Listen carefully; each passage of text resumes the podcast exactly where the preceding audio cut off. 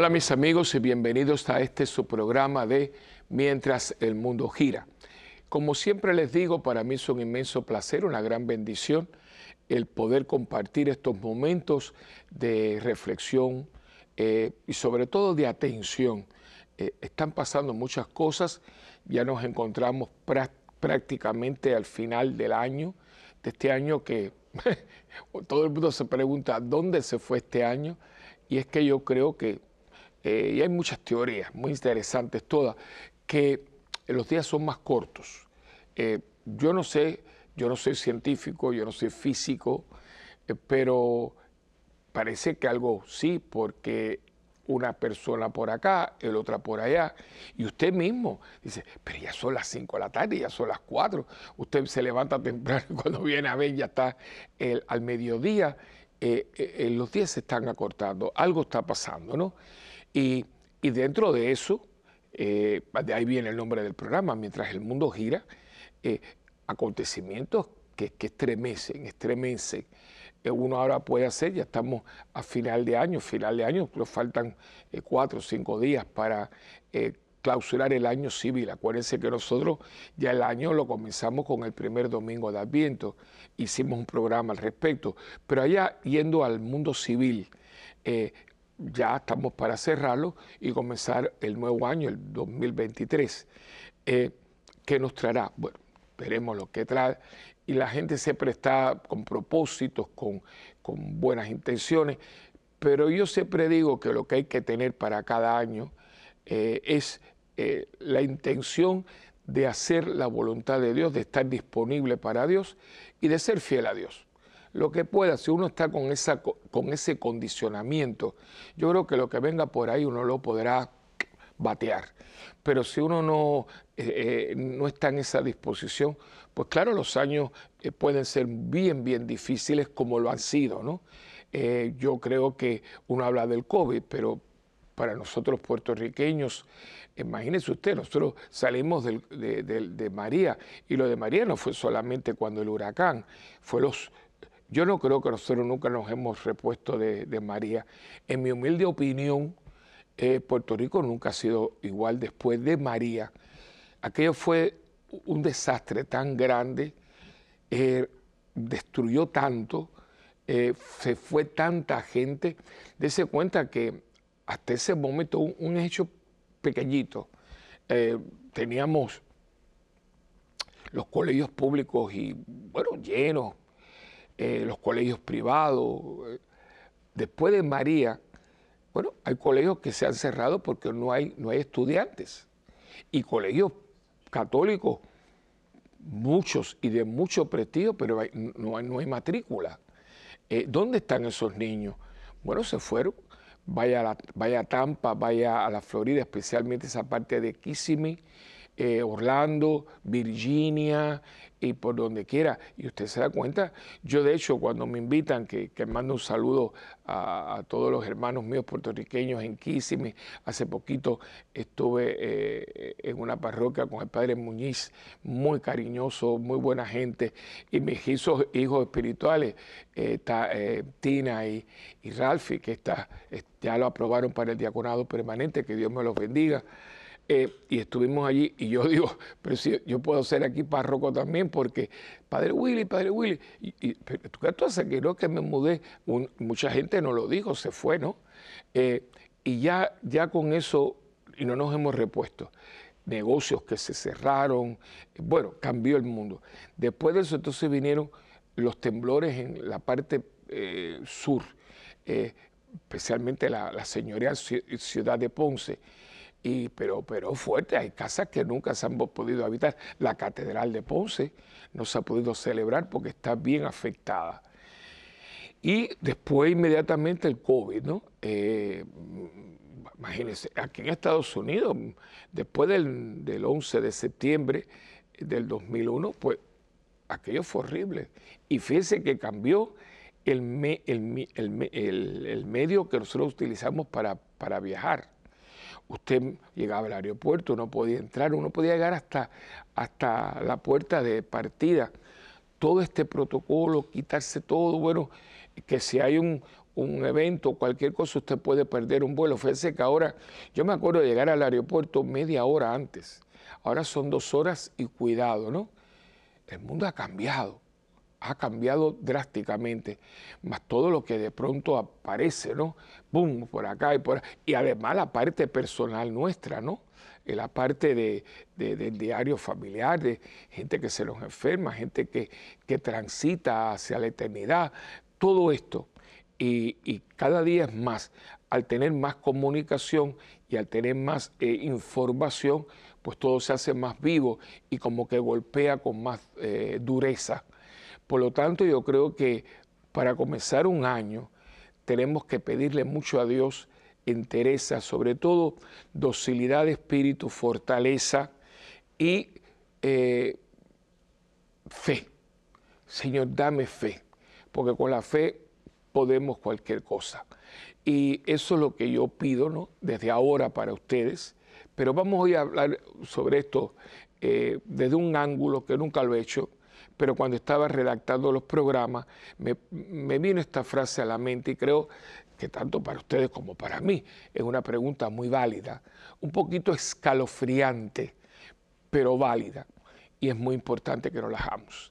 Pero antes de eso vamos a comenzar nuestra, nuestro programa de hoy con oración al Espíritu Santo, que es el que nos sostiene, el que nos mueve, el que nos revela, el que nos consuela, el que nos fortalece, el que es, ¿no? Dios Espíritu Santo. En el nombre del Padre y del Hijo y del Espíritu Santo. Amén. Oh Espíritu Santo, amor del Padre y del Hijo, inspírame siempre lo que debo pensar, lo que debo decir, cómo debo decirlo, lo que debo callar, lo que debo escribir, cómo debo actuar, lo que debo hacer para procurar tu gloria en bien de las almas y de mi propia santificación. Espíritu Santo, ilumina mi entendimiento y fortifica mi voluntad. Dame agudeza para entender, capacidad para retener, método y facultad para aprender, sutileza para interpretar, gracia y eficacia para hablar. Dame acierto para empezar, dirección al progresar y perfección en el acabar. Amén. María, Madre del Buen Consejo, ruega por nosotros que así sea. En nombre del Padre, del Hijo y del Espíritu Santo. Amén. Bien, como ya les dije, eh, hoy vamos a estar hablando de un, programa que tiene que ver con el final del año, ¿no? Y yo le puse, y le digo, no se me asuste, ¿eh? ¿eh? y si este fuera mi último año? Creo que es una pregunta muy válida, ¿no? Y cuando les dije ahora hace un momentito que me senté bajo la inspiración del Espíritu Santo, que yo le, le pido mucho que me ayude a, redactar, a, tener temas en la mente eh, que sean fruto de lo que Él quiere, primeramente, y después de lo, del insumo. Por eso es muy importante que ustedes nos escriban. Eh, mira, Padre, este tema, cualquier cosa para yo poder traerle, porque eh, la serie que, que yo comparto con ustedes, es muy importante la vivencia actual. De ahí el nombre del programa, ¿no? Mientras el mundo gira. Eh, ¿Por qué? Por eso cuando, no sé si ustedes se acuerdan, eh, cuando vino el momento grave, sé que, no sabíamos que morían mucha gente, que, que se reconoce la pandemia de COVID, eh, yo estaba en Puerto Rico y, entonces yo no podía llegar hasta aquí. Entonces, pues se se presentó el, dilema, ¿no? ¿Qué hacer? Y la posibilidad de repetir un programa para no dejar el espacio sin nada. Eso, eso inaudito que no se hiciera, ¿no? Y entonces yo me puse de acuerdo y, grabamos. Me acuerdo que yo lo grabé en la sala que ustedes conocieron, la sala de mi casa, su casa. Eh, y me acuerdo que pusimos un mueble encima de la mesa y se hizo un set bonito es sencillo, pero la sala. Y de hecho, la persona que me ayudó muchísimo, eh, un joven, un hombre joven, muy capacitado, fotógrafo, periodístico, y él con su camarita solito, con ángulo, y los programas, aquí mismo los reconocieron, fueron muy bien hechos. Yo creo que hicimos como 13, si no me recuerdo, eh, mal recuerdo. Y, la, y, me acuerdo que yo hablé con la productora y ella lo, pudo eh, pasar hacia adelante. Era, no podemos hacer una repetición, porque ahora más que nunca yo necesito hablar con ustedes para poder ayudarlos a, confrontar este problema. Imagínate, el mundo girando con una pandemia y yo hablándole a ustedes de algo muy válido, pero que era de otros momentos. Y así se hizo, y creo que no sé cuánto, pero creo que algo yo pude aportar. Y eso eh, va a ser el tema, ¿no? Yo no puedo permitir que pase, no un año, ni un día, yo no puedo permitir que pase el tiempo y yo perdiendo el tiempo. Y en esto me quiero fundamentar, ¿no? Yo, no, voy a cambiar el mundo, yo me escasamente me puedo cambiar yo, pero un, poquito, un poquito, si todo el mundo pusiera un poquito, esto necesariamente tendría que estar mejor.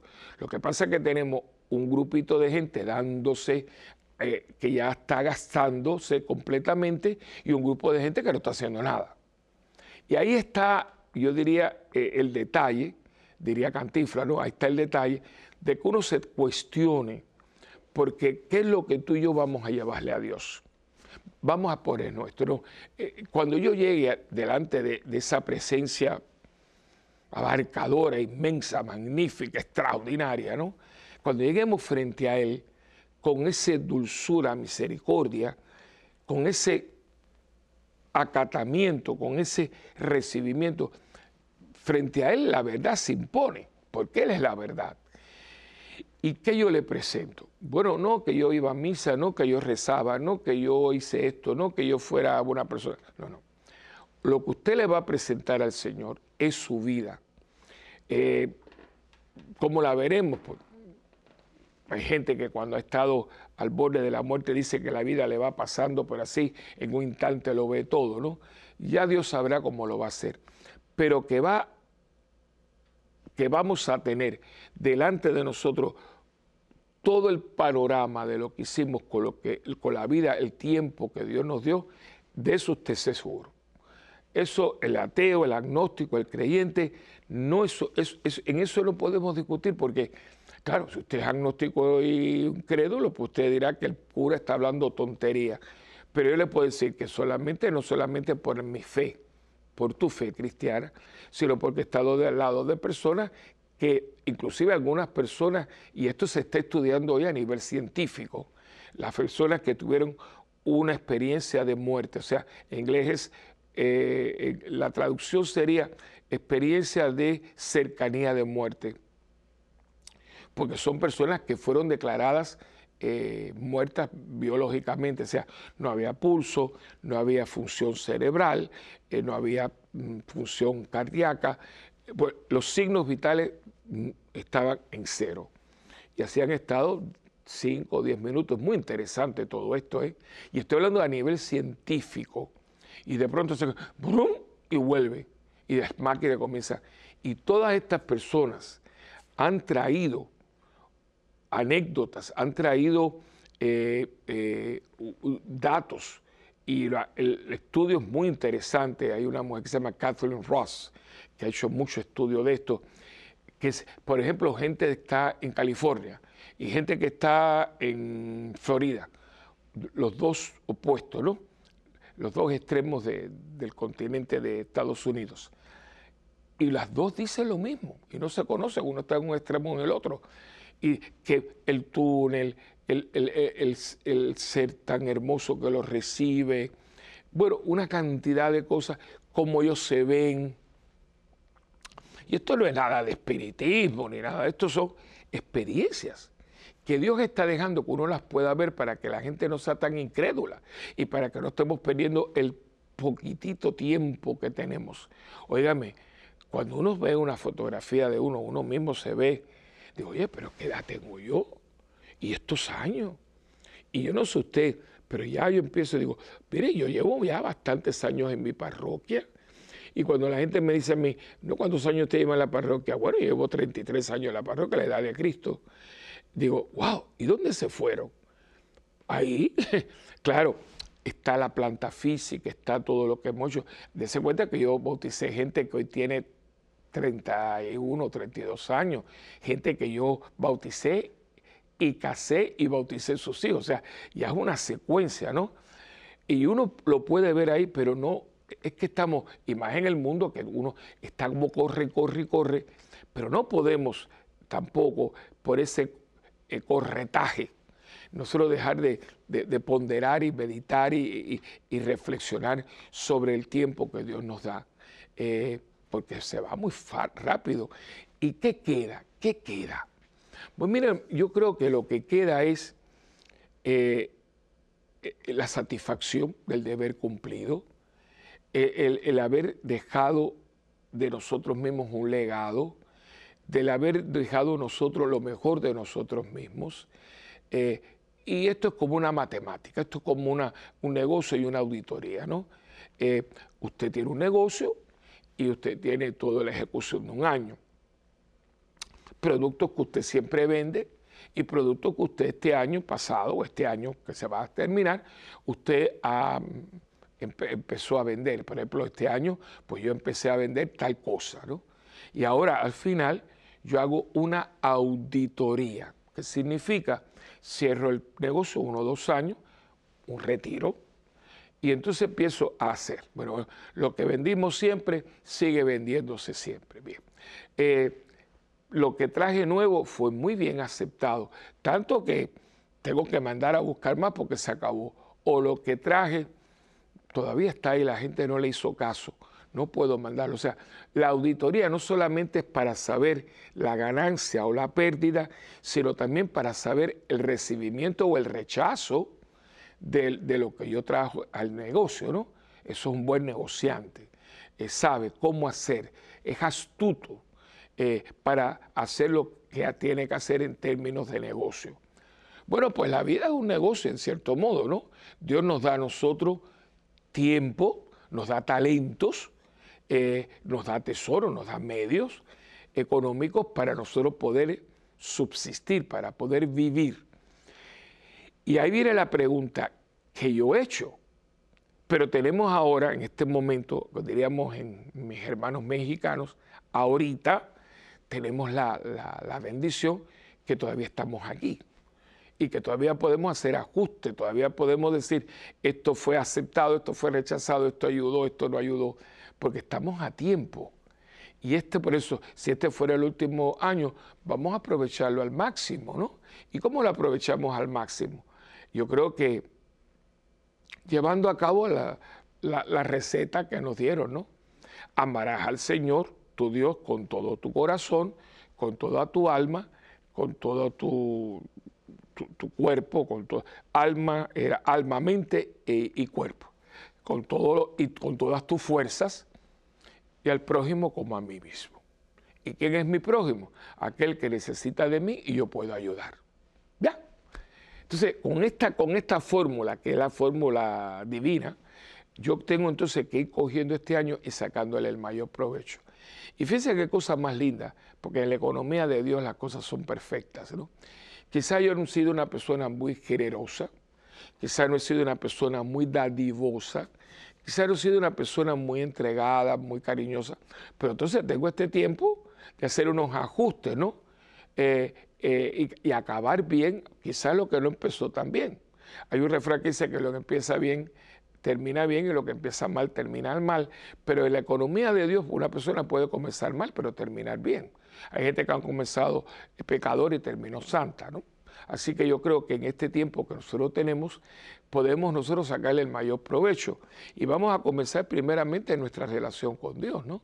Eh, este año, quizá yo tuve un año de acercamiento a Dios, pues vamos a continuarlo, vamos a continuarlo. Si no he tenido un año que haya sido, mm, diríamos, gran diferencia, ¿por qué este año yo sigo con la rutina, no?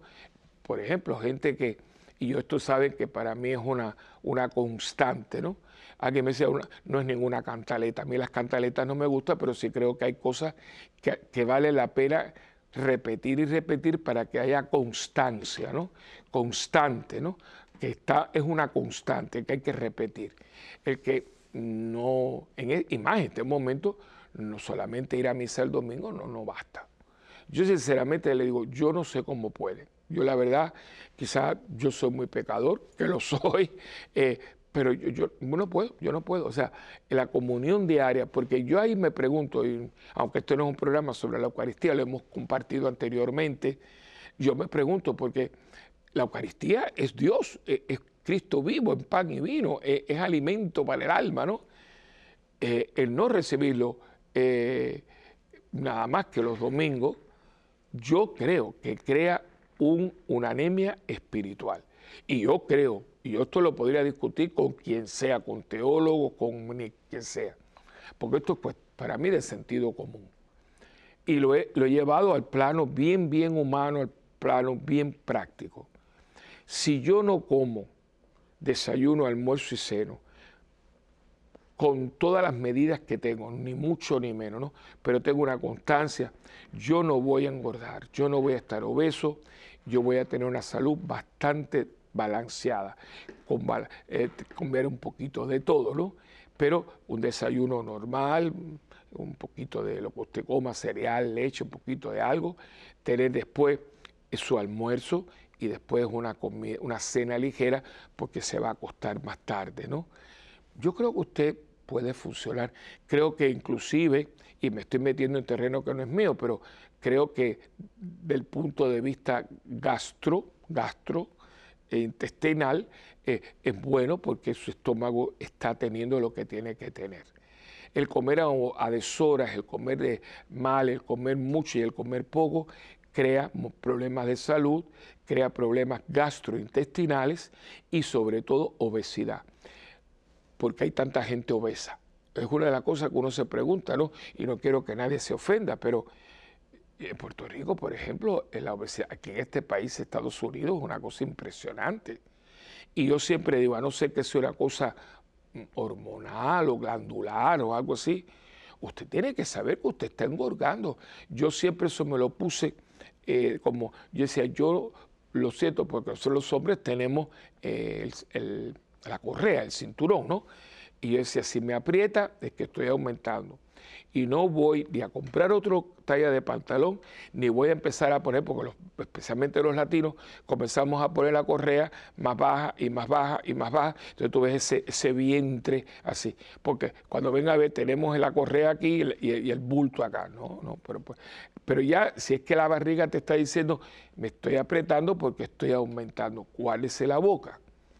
Porque nadie, nadie se pone así de pronto. ¿Qué pasó? ¿Cómo usted no se dio cuenta? Y ahí vienen las cuestiones de, disciplina, malos hábitos de comer, pero también viene la cuestión que estoy muy ansioso y como de todo, porque a alguno le da por fumar, otro le da por beber y otro le da por comer, ¿no?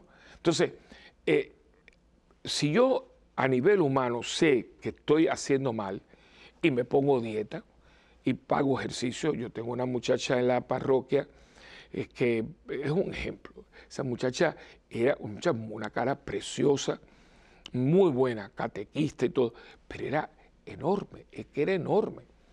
Y eh, su papá se divorcia, se vuelve a casar y la esposa de su papá nueva, una mujer buena, ve que esta muchacha dice, mira, yo voy al gimnasio y, la ayudó.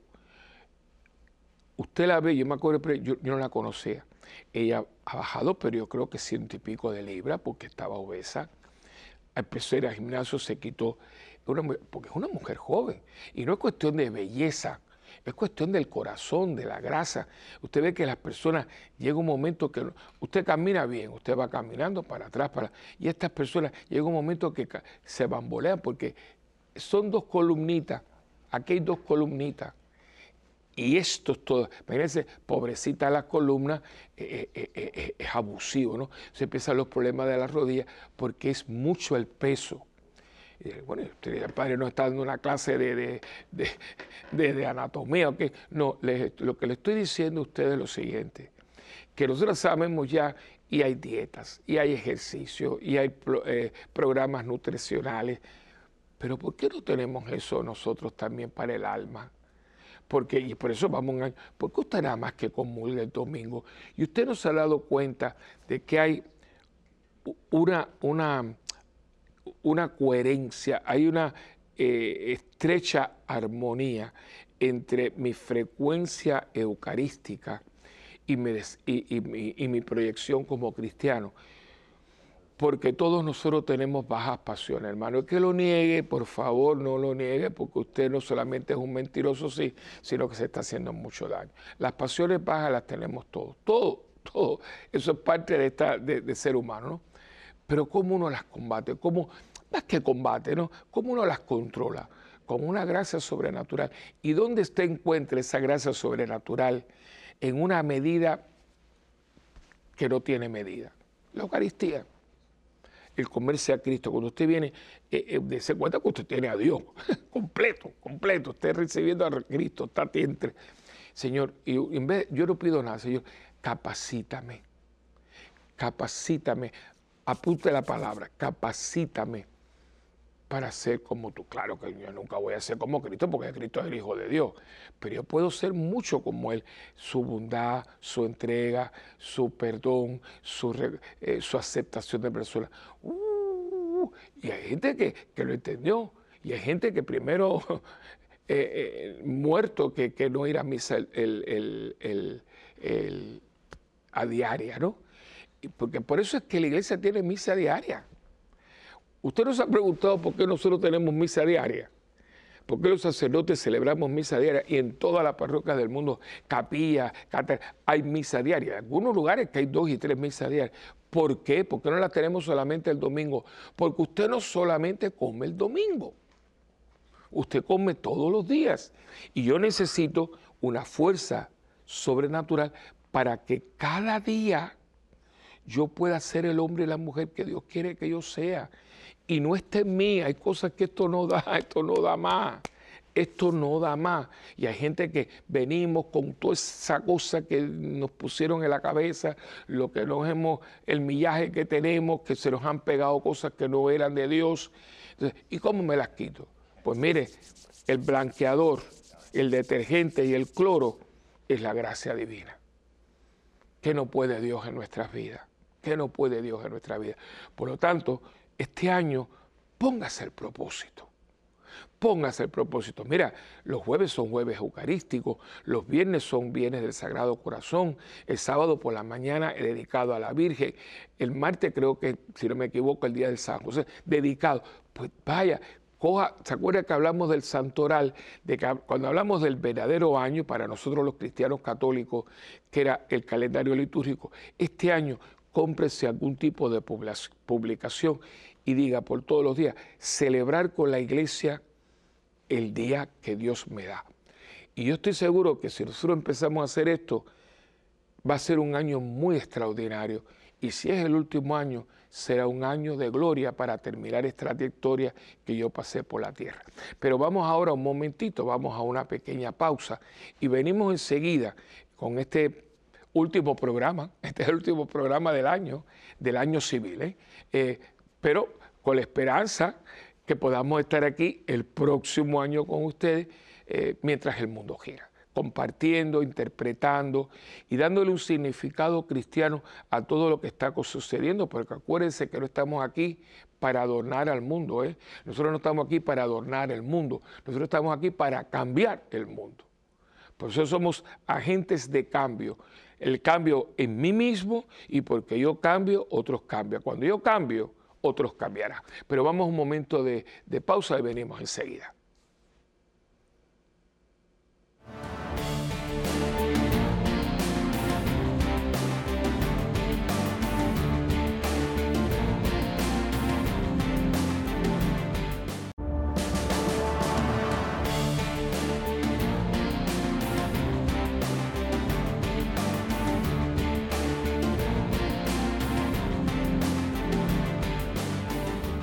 Bueno, pues aquí de nuevo con ustedes. Eh, y como siempre, yo le traigo un texto que espero que les dé como, como el punto, ¿no? El, punto sensorial para que usted después personalmente o comunitariamente pueda añadirle y elaborar y que este tema, eh, este tema que yo les presento, eh, pueda ayudarle para ir construyendo en usted eh, cada día un cristiano, católico, más, formado y más, yo diría, más eh, equipado para poder confrontar eh, todo lo que nos están lo que nos están tirando encima y sobre todo para que no perdamos el tiempo, hermano.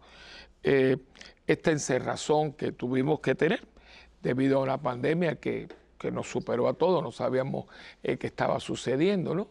Y por lo tanto, pues una medida de seguridad fue encerrarnos en las casas. Por un buen tiempo, algunas personas esto fue para detrimento, ¿no? Gente que dejó sus eh, tratamientos, de hecho, ha habido después de esto muchas muertes de gente con cáncer y se estaban haciendo unos estudios porque aumentó la muerte por cáncer. Claro, el cáncer es esa es una pandemia que lleva con nosotros ya siglos.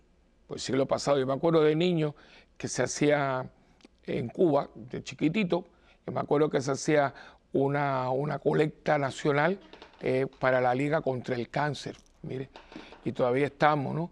Eh, con esta lucha, ¿no? Se han habido tratamientos, pero sigue siendo, se ve que el símbolo es un cangrejo, ¿no? Cangrejo que, que pica, ¿no? Que come. Eh, y entonces, pues, eh, estamos aquí y, muchas de estas personas ha habido para ellos avance, pero sigue siendo bastante fuerte. Y muchos de ellos están en radioterapia, quimioterapia, y eso tiene una secuencia. Dejaron de ir y esto fue la diferencia entre vivir o morir. Eh, y por eso todo esto ha sido así de pronto y tenemos que estar muy conscientes de que el tiempo no se puede perder porque por ese encerramiento fue como se paró el mundo. De hecho, si a alguno le gusta la música, hay un dúo eh, muy bueno, a mí me gusta mucho, son dos hermanos, los Pimpinela, y ellos tienen una canción que de hecho el compositor siempre tengo entendido es el hermano. Eh, pero los dos son fantásticos. Aquí me estaba diciendo que ellos son una personalidad, ellos son un, un, ícono en Argentina, ¿no? Pero es que tienen canciones muy bonitas y, y están, el, dúo es muy bonito. Y entonces me estaban diciendo que fueron a grabar en el momento de, todo este encerramiento. Y, ahí el, hermano, eh, que es un gran compositor, ahí mismo en el estudio redactó una canción que es muy impactante, que se llama El mundo, el, día en que el mundo se paró. Eh, a mí me, está, me parece, porque es el nombre de una película también, ¿no? que está ante la, la que se hizo en blanco y negro y después la que eh, se hizo más ahora, es más moderna. Eh, y pues se paró. Y se paró en el sentido de que nos encerraron, pero la vida continuó. Eh, continuó para nosotros dentro de cuatro paredes. Hay mucha gente que pudo eh, reinventarse, buscar la manera, eh, arreglar los escaparates. ¿Qué no hicimos? Pero cuántos escaparates usted tiene y cuántos escaparates usted puede arreglar, ¿no? Y hubo mucha gente que cayó en una depresión, algunos no han salido de ella. Y todavía hay gente con fobias a no salir, a no ir aquí, a no ir allá. Y esto ha tenido unas consecuencias muy grandes. Pero bueno, entonces yo siempre les traigo un texto para que usted pueda elaborarlo y añadirle sus experiencias, cuáles fueron, cómo está usted en este momento, oyendo lo que usted esté oyendo y viendo lo que usted está viendo. Estamos viendo cosas muy inauditas. Algunas yo las he compartido con ustedes en programas anteriores, eh, pero yo creo que todo esto puede ponerse eh, en, la, batidora para que salga el licuado que queremos, ¿no? Y, esto todo es parte de nuestra vida, es parte de todo lo que Dios ha permitido que acontezca en nuestras vidas y que nosotros lo podamos elaborar, procesar para poder dar testimonio. O sea, mi testimonio de vida como cristiano, católico, tiene que desarrollarse dentro de un ambiente con unas características, unos eventos, unas circunstancias, eh, unos pormenores. Eh, y lo mío no es lo mismo que fue mi abuela, o fue un bisabuelo, o fueron mis papás. Eh, yo no viví, mis padres vivieron una Cuba anterior a esta Cuba con esta dictadura cruel y asesina que ha tenido a Cuba secuestrada por 62 años. Ellos les llegó el momento, pero mis padres ya eran personas eh, ya adultos, me tenían a mí, tenían su negocio y todo eso lo vieron perder.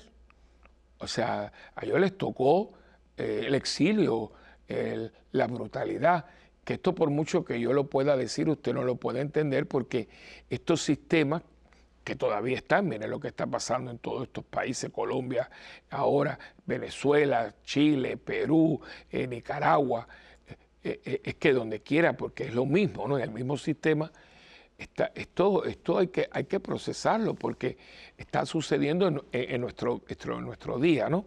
Entonces, ¿cómo debe ser mi respuesta? Entonces yo le voy a dar el, el, el texto de Lucas capítulo 16, versículos del 1 al 13.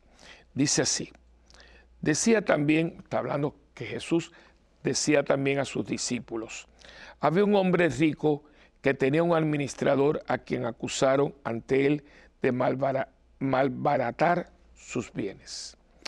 Lo llamó y le dijo, ¿qué oigo decir de ti? Dame cuenta de tu administración porque ya no seguirás en el cargo, ¿no? Es como una suspensión eh, eh, provisoria hasta que se investigue el caso, pienso yo, ¿no? Se dijo entre sí el administrador, ¿qué haré ahora que mi señor me quita la administración? Cavar no puedo, mendigar me da vergüenza. Ya sé lo que voy a hacer, para que cuando sea destituido del cargo me reciban en sus casas. Y llamando uno por uno a los deudores de su señor, dijo al primero, ¿cuánto debes a mi señor? Respondió, cien medidas de aceite. Él le dijo, toma tus recibos, siéntate enseguida y escribe cincuenta. Después dijo a otro, tú, ¿cuánto debes? Contestó, cien cargas de trigo. Le dice, toma tu recibo y escribe ochenta. El Señor alabó al, al administrador injusto porque había orado con sagacidad, pues los hijos de este mundo son más sagaces con los de su clase que los hijos de la luz. Yo creo que, eh, si bien es una, un ejemplo que Cristo nos pone, ¿no? Eh, en donde hace una comparación que dice, bueno, pero este, este era un sinvergüenza, pero no dice que lo era, ¿eh? dice que, que, fue, una, fue una denuncia, fue una, una acusación. Después no sabemos si, era verdad o no era verdad. Lo que vemos es la respuesta del administrador, pero Cristo está creando una situación. Los judíos siempre han sido muy buenos comerciantes y lo que él está proponiendo, ellos están, se pueden eh, relacionar con la historia y le está diciendo cuál es su respuesta, porque ustedes eh, tienen mucha habilidad para los negocios, porque no tenemos la misma habilidad para la vida, ¿no? Entonces termina con esa, eh, esa eh, amonestación, ¿no? Los hijos de la tiniebla son más astutos que los hijos de la luz. Y eso es verdad, eso es verdad. Cuando usted ve cómo toda esta gente ahora eh, se ha despertado en el mundo, eh, esto venía ya caminando, esto viene caminando desde los años 60 pero en los últimos años, lo que es 90 para acá, los, los 2000, ha habido una explosión de izquierda liberal. Eh, esto está planificado, esto se planificó, esto no es cayó así del techo, ¿no? Fue planificado en una reunión llevada a cabo en Río de Janeiro, después en una, otra reunión en Medellín, cuando colapsa la Unión Soviética y la izquierda se reinventa. De hecho, ya no hablan de comunismo, porque el comunismo está desprestigiado, ¿no? Cuando cayó el muro, eh, cuando se han visto los otros países que no pueden ver a, los rusos ni en pintura, porque cuando se vio la realidad de Checoslovaquia, de Hungría, de Polonia, cuando vimos todo lo que sucedió con el movimiento Solidaridad, con Waleska. Eh, todo esto, eh, cuando el Papa, ¿te acuerdas? Juan Pablo II y cómo era la bota, la bota eh, para reprimir al pueblo. Después, por supuesto, el muro de Berlín, todas estas cosas, el comunismo queda como desacreditado. Entonces, pero cuidado, ¿eh? que ahí vino, ahí vino el error. Pensar que porque colapsa la Unión de Repúblicas Socialistas Soviéticas, el comunismo se había acabado. No, el, el comunismo no se ha acabado. El marxismo, comunismo, marxismo, no ha acabado y entonces, ¿qué pasó? Hubo que reinventarse. Y aquí viene la mente malévola de Fidel Castro, ¿no? Él hace esta reunión y eh, ahí dice, señores, tenemos que reinventarlo. Y se reinventa el socialismo del siglo XXI. Y para hacerlo, comienza a, a coquetear y a tratar de crear puentes de enlace con movimientos que los marxistas con ellos no querían saber para nada. Uno es el movimiento LGTB, eh, con todas las letras que tiene, que yo no me las acabo de aprender todas, con ese movimiento. Los feministas, la raza, especialmente el negro, el blanco, todo esto, ¿no? Y dice que de pronto tú dices, ¿de dónde salió todo esto, no? Eh, porque el movimiento feminista existía, ¿no?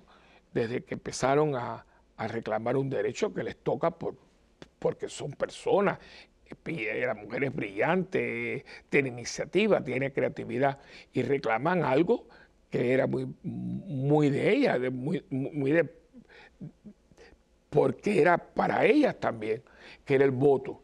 Eh, comienza en Inglaterra, ¿no? Eh, pero quiero que sepa que hay países de América Latina que le dieron el voto a la mujer en los años 40 o 50, eso no fue que explotó para todo el mundo igual y poquito a poco, o sea, que eh, cree que el movimiento feminista acaba de empezar, no, lo que hay unos reclamos, pero este movimiento fue secuestrado y ahora fíjense que tiene una militancia y es que es como en España le han puesto el machismo, ¿no? Pero no es machismo ese de América Latina con los hombres, ¿no? Sino eh, ser machista, es decir, el odio al hombre. Eso no es feminismo, feminismo no feminismo reclamar para la mujer los derechos que tiene como mujer, como el hombre tiene los suyos, como todos tenemos los mismos derechos porque somos seres humanos, ¿no?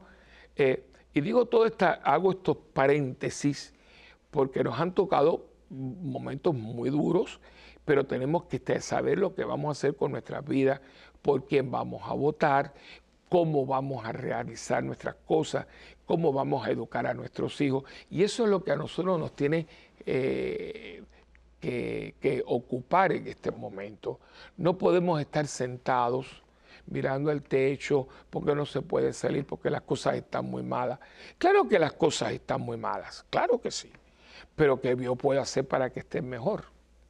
Y fíjense que uno de los, de los rezagos del COVID es que la gente, no, yo estoy en mi casa, yo no salgo, pero ¿qué tú haces en tu casa?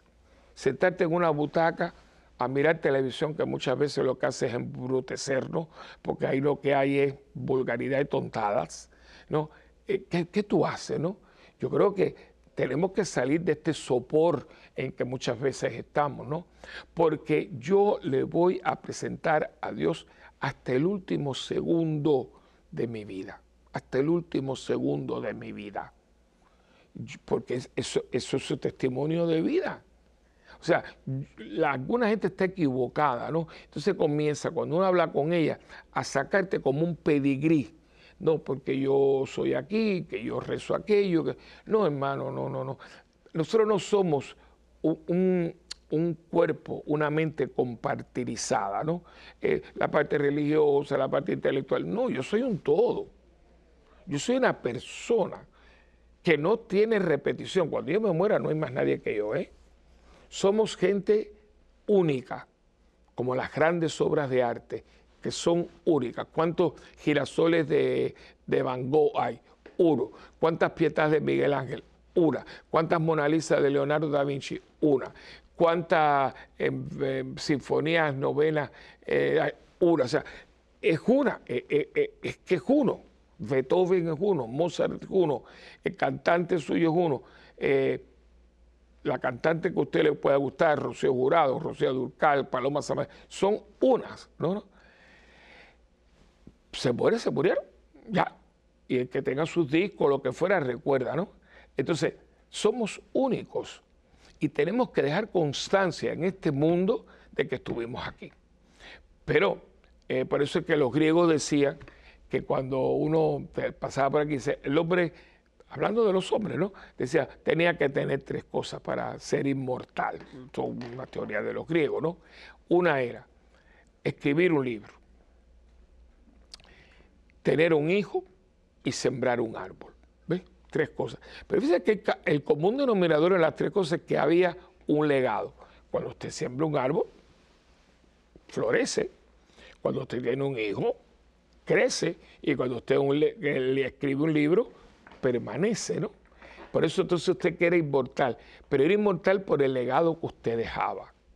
Ahora pregunto, si usted fuera este su último año, ¿qué usted deja? La palabra es muy linda. ¿Qué legado usted sea? ¿Por qué a usted lo van a recordar? Yo lo he promovido mucho en la parroquia, se lo he copiado a los judíos, a nuestros hermanos mayores judíos, se lo he copiado también a los irlandeses que también lo hacen. Que cuando alguien fallece, por muy triste que sea la circunstancia, tratar de destacar lo bueno, el legado, lo que deja y celebrarlo. Por eso digo, esto no es una misa solamente para llorar a un muerto, esto es una vida que venimos a celebrar. Y destaco, y alguna gente dice unas palabras, entiende lo bonito, lo que deja. Y yo me acuerdo cuando mami, ella transita, eh, no, mami no quería mucha cosa y murió, eh, murió en el hospital, pues ya por la tarde se, puso, el otro día inmediatamente la misa por presente, que fue muy solemne, porque como yo tengo tantos cantantes, amigos, yo creo que ahí había como veintipico cantantes, una música como ella lo hubiera querido, las flores, no manden flores, uno, un adorno en el altar para que se quede allí y después para poder hacer una beneficencia. Y después de eso nos fuimos para casa de mi hermana, que después ya está vendida, la tiene mi sobrina para seguir el legado, ¿no? Le compró la parte a sus hermanos. Y allí fue todo el mundo, bueno, una gran mayoría de personas, se hizo una comida y, y, había, había, porque tenía mucho, eh, ¿cómo se llama? Muchos cuadritos por aquí, por allá, y sobre todo música que él le gusta. Y era tan lindo porque con el dolor que teníamos, pero recordando a Elena, ¿no? A Elena, ¿no? Ay, ¿te acuerdas que Elena, que mamá era estilista, Elena a mí nadie me peinaba, nadie me recortaba como Elena, eh, mami era tan buena, mami, era una mujer muy del prójimo. Esa es la idea. ¿Por qué lo van a recordar? ¿Cuál es su legado? Porque si este es el último año, vamos a, vamos a despedirnos con pompa y platillo, ¿no? Que ¿Por qué lo van a llorar?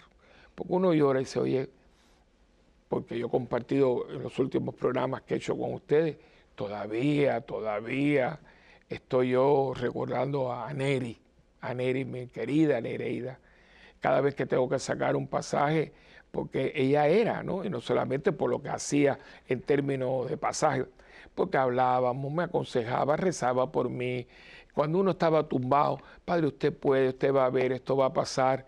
Uf, todo. Y los recuerdos, los recuerdos que hay. Dicen por ahí que recordar es vivir. Recordar es vivir, claro que sí. ¿Y de qué vivo uno? De los recuerdos. Pero los recuerdos existen porque uno deja algo de la vida que uno lleva para que te recuerden. Porque si tú no dejas nada, si yo siempre estaba sentado ahí, nunca ni, he tenido una palabra para nadie, ¿para qué me van a recordar? Lo único que van a recordar es el, tipo ese que estaba ahí sentado. ¿no? no, ningún tipo. El sacerdote, el, laico, la persona, el vecino, el compañero de trabajo, el, hermano en la iglesia que estaba con nosotros, que alababa a Dios. Y creo que, eh, porque están haciendo una tremenda recogida, ¿eh? Yo en mi parroquia, en este último año, ¿verdad? Este año que está ya para cerrar, eh, eh, he despedido con mucho cariño, con mucha gratitud a varias personas de la parroquia y no, otros que no son de la parroquia, por ejemplo Nereida, ¿no? Eh, que se han partido hacia la eternidad, han transitado. ¿eh? Recuerden que no morimos, transitamos, salimos de aquí, vamos hacia allá y cuando se deshace la morada terrenal, adquirimos una morada eterna en el cielo. Mire dónde estamos. Y todo esto todavía sigue repitiendo, eh, perdón, recordando a una persona. De hecho, aquí se hicieron unos arreglos para em, mayor eficacia del lugar. Pues esto, acuérdense que esto va a ser un garaje. ¿eh? Estos estudios van a ser un garaje, el garaje de las hermanas, ¿no? Y la madre con esa inspiración divina, aquí empieza, fíjense que es algo lindo porque aquí los estudios no han cambiado, pero hay una parte aquí que se estaba tratando de, de modificar y aquí al lado, muy cerquita, después detrás de esa, de esa pared, hay un, salón que se llama la oficina de Madre Angélica. Y es muy bonito porque ahora hicieron todos los trabajos, quedado muy bonito, muy sencillo, muy elegante. Pero la oficina de la madre se quedó. Y afuera me llamó mucho la atención porque ellos eh, te ponen ahí eh, técnicos, todo el mundo. Está muy bien repartido. La cocinita para los empleados. Y está, dice, oficina de Madre Angélica. Porque ella está viva aquí. ¿Cómo entrar aquí? ¿Cómo hacer esto? ¿Cómo los programas? Si no, si no fuera ella. Ese es el legado. Y claro, ya es lo suyo, pero usted como madre, como abuelo, como tío, como trabajador, como miembro de una parroquia, como no podemos dejar que la vida nos pase por de lado. Nosotros tenemos que pasar con la vida haciendo el bien, sin mirar a quién. Y creo que ese es el mensaje que yo quisiera para ustedes y para mí este año que está por comenzar.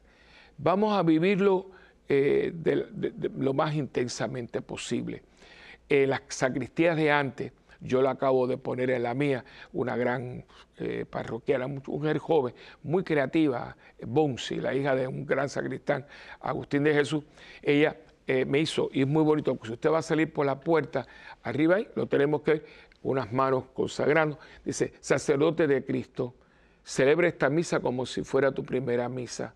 Sacerdote de Cristo, celebra esta misa como si fuera tu última misa. Sacerdote de Cristo celebra esta misa como si fuera tu única misa, ¿no? Y yo les digo este año, hermano, vamos a vivir este año como si fuera el último. Vamos a celebrar este año como si fuera el primero y vamos a celebrar este año como si fuera el único, porque de este año también va a depender. Imagínense que usted este año lo viva con una santidad, con una entrega, con un amor a Dios, eh, eh, con, una, con una intensidad Mire, usted se va con todos los hierros, como dicen por ahí. Y esto cuando usted llegue y dice, Señor, al final te glorifiqué con lo que tú me diste. No feliz año nuevo, bendecido año nuevo, porque lo podemos vivir con Cristo, amándolo sobre todo y sirviéndolo en el prójimo. Bueno, hemos llegado al final del programa. Eh, como siempre les digo, vamos a escuchar de ustedes. Si nunca nos ha mandado nada, pues por, el nuevo año háganos una notita y mándenos algo. Aquí estoy, gracias, sigan adelante. Siempre una palabrita de, entusiasmo nos ayuda a seguir adelante. Y escríbanos, escríbanos a mundogira.ewtn.com y visite nuestra página web parroquiasantabernardita.org. Y estamos también en YouTube, Santa Bernardita TV y puede llamar a la parroquia 762-0375 con el prefijo 787 y también la, el Facebook con Padre Willy. Así que ustedes acuérdense que ustedes y yo tenemos un pacto y ahora más que nunca en este año con todo lo que tenemos, ¿no? Yo oro por ustedes, ustedes oran por mí y juntos por el mundo. Que Dios me los bendiga en el nombre del Padre, del Hijo y del Espíritu Santo. Amén. Y hasta la próxima en este tu programa de Mientras el mundo gira.